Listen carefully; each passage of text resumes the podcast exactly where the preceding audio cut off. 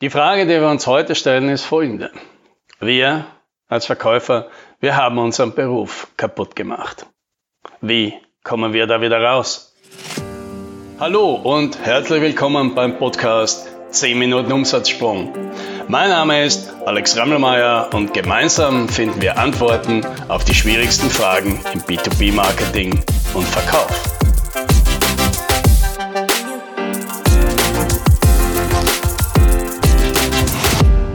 Einigen Jahren habe ich ein Buch geschrieben. Ein Buch über IT-Verkauf.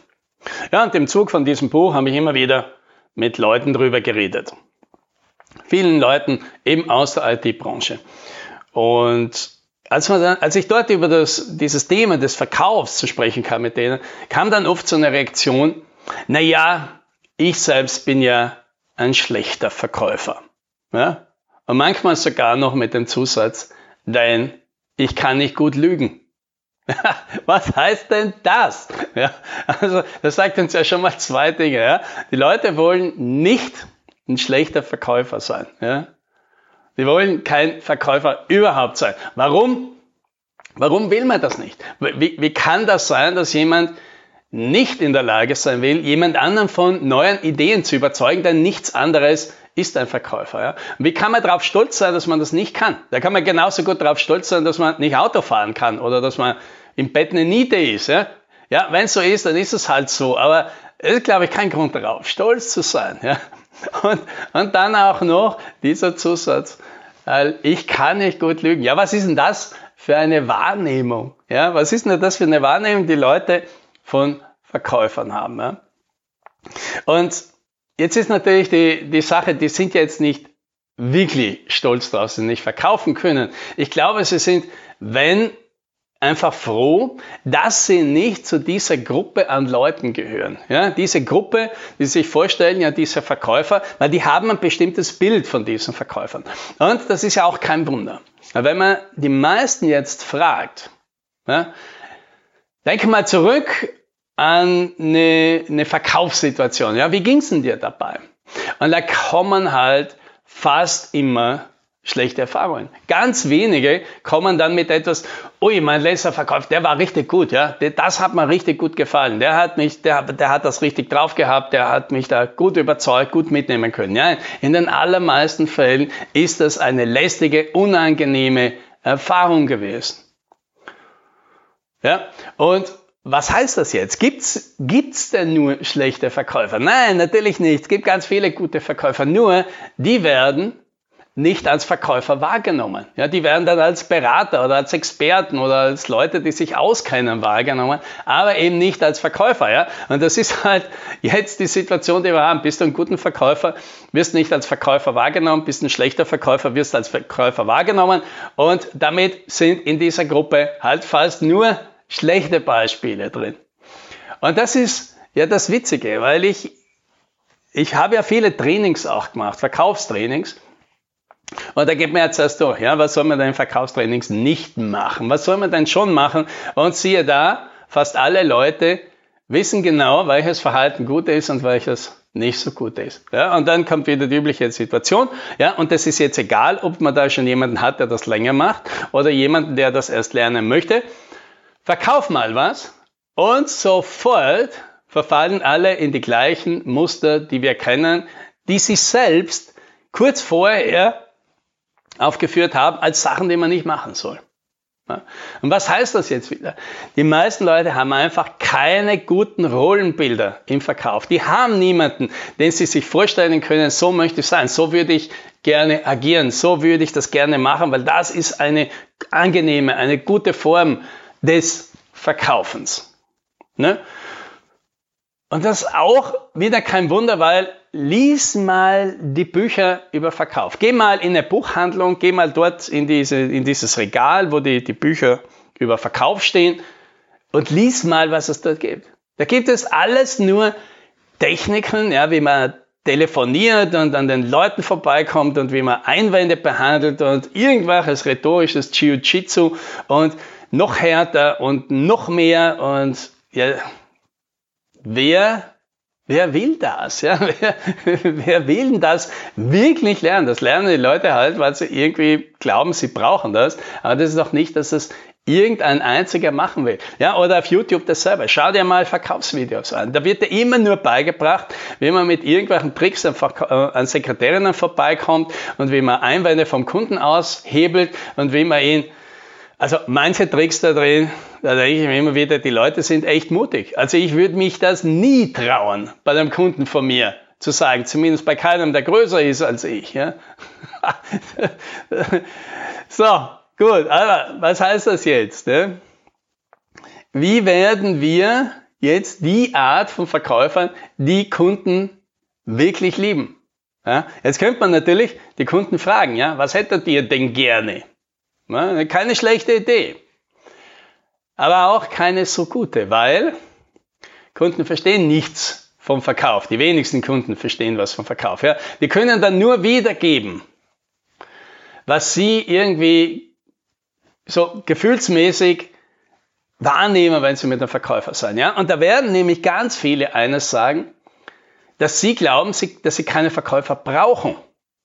Ja? Und was manchmal ja auch stimmt und oft eben nicht.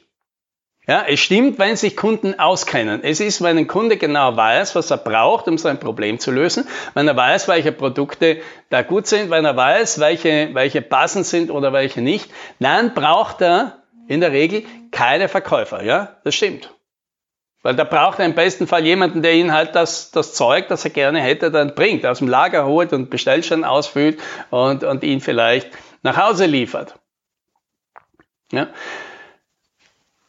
Und Verkäufer, die sich in dieser Position sehen und sagen, das, diese Art von Verkäufer bin ich. Ja? Der Kunde möchte irgendwas und ich helfe ihm dazu zu kommen, ja, indem ich mit ihm zusammensitze und den Bestellschein ausfülle und ihn über zwei, drei Details äh, informiere und ihn über Finanzierungsmöglichkeiten berate. Äh, das ist mein Beruf. Ja. Und dann kann ich dir sagen, wenn du, wenn du dich in dieser Position siehst, dann gehst du in diesen Beruf als Verkäufer nicht mehr in Pension. Also du bist jetzt schon über 55, dann schaffst du es vielleicht noch. Für alle anderen kann ich gleich sagen, diesen Job wird es bald nicht mehr geben. Wozu auch? Den, den, den braucht ja heute schon kein Mensch mehr im, im, im Privatbereich, ja, im B2C-Bereich. Da braucht diesen Verkäufer kein Mensch mehr. Und die, die es immer noch gibt, ja, die stehen jetzt irgendwo in irgendwelchen Verkäufen, sind völlig völlig ohne Verhandlungsposition. Ja, die stehen da drin in ihren, in, in ihrem Geschäft und versuchen Kunden, die da reinzukommen, halt irgendwie ins Gespräch zu kommen und ihnen irgendwas zu verkaufen und den meisten gehen sie nur auf die Nerven. Ja, die verdienen das Minimalgehalt, sind voll, völlig austauschbar und sobald äh, die Unternehmer feststellen, dass ein Automat oder ein Roboter vom Kunden auch akzeptiert wird, wird der weg sein. Ja, und im B2B wird es dasselbe sein, vielleicht ein, zwei Jahre später. So, aber wo stimmt das eben nicht? Wo läuft der Kunde falsch, wenn er glaubt, er braucht keinen Verkäufer? Es stimmt immer dann, Kunde braucht immer dann einen Verkäufer, wenn der Kunde sein Problem nicht versteht. Ja, und genau dafür, dafür sind dann die guten Verkäufer da, um den Kunden die Probleme wegzunehmen, die sie alleine nicht loskriegen, weil sie sie nicht verstehen, weil sie das Problem nicht verstehen, weil sie die Lösungsmöglichkeiten nicht verstehen, weil sie die Produkte dahinter nicht zuordnen können und keine Ahnung haben, was denn besser funktioniert und was nicht funktioniert. Ja, also du kannst jetzt einer von drei, von drei Typen von Verkäufern sein die alle wertvoll für den Kunden sind. Ja? Nummer eins, Verkäufertyp Nummer eins, du bist ein Gefährte. Der Kunde braucht dich, weil er gerade was machen muss. Das hat er noch nie gemacht. Das ist risikoreich. Er kennt sich nicht aus. Er fühlt sich da allein. Er fühlt sich mit der Situation überfordert. Wird das allerdings nicht zugeben wollen. Und jetzt braucht er jemanden an seiner Seite. Jetzt braucht er jemanden, der zu ihm kommt, empathisch, ihm zu verstehen gibt, ich verstehe das, ich verstehe, dass du jetzt gerade Schwierigkeiten hast. Und nein, das ist ganz normal. Alle Leute in deiner Situation haben diese Schwierigkeiten. Das kann ich dir sagen, weil ich kenne die alle. Aber jetzt bin ich da. Ja, ich kann dir da helfen. Ich mache das jetzt mit dir. Ich gebe dir jetzt Zuversicht.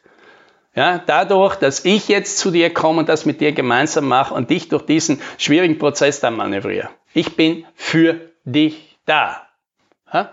Und das ist vielen Leuten viel wert. Der braucht vielleicht inhaltlich gar nicht viel Information von dem. Der braucht einfach nur das Gefühl, da hat jemand drüber geschaut, da gibt mir jemand Feedback, da ist jemand dabei, der hat das schon mal gemacht, damit wird das besser funktionieren. Und dafür hat man immer einen Platz.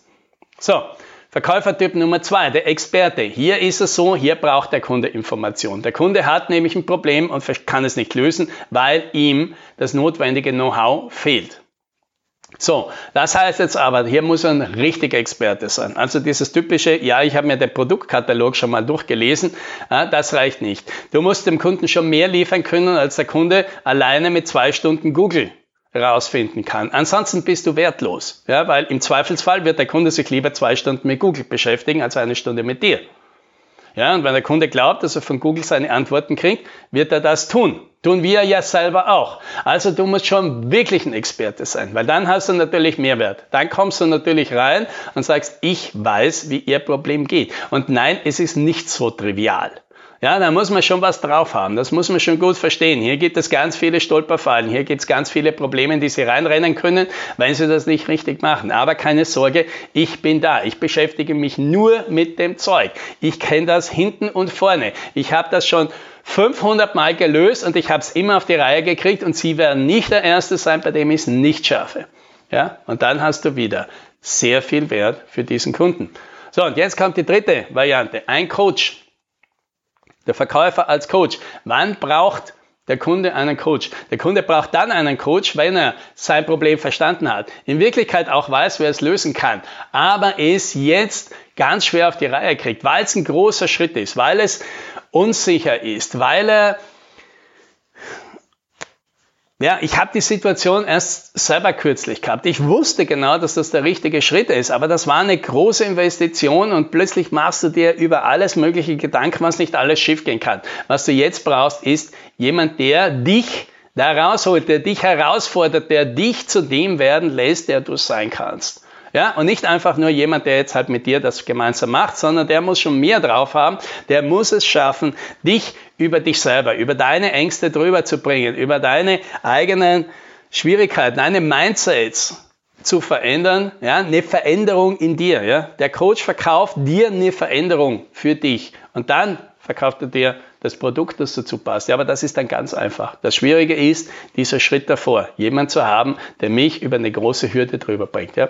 Und der, der ist sogar der wertvollste. Das ist allerdings schwierig zu erkennen, dass man so einen braucht, aber wenn du das drauf hast, dann wirst du sehen, dann hast, kannst du die ganz, ganz großen Deals ganz einfach machen.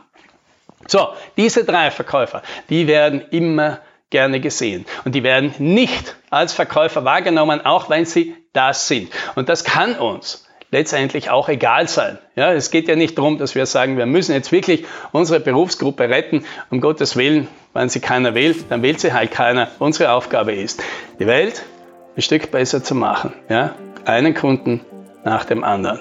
Bis zum nächsten Mal. Happy Selling!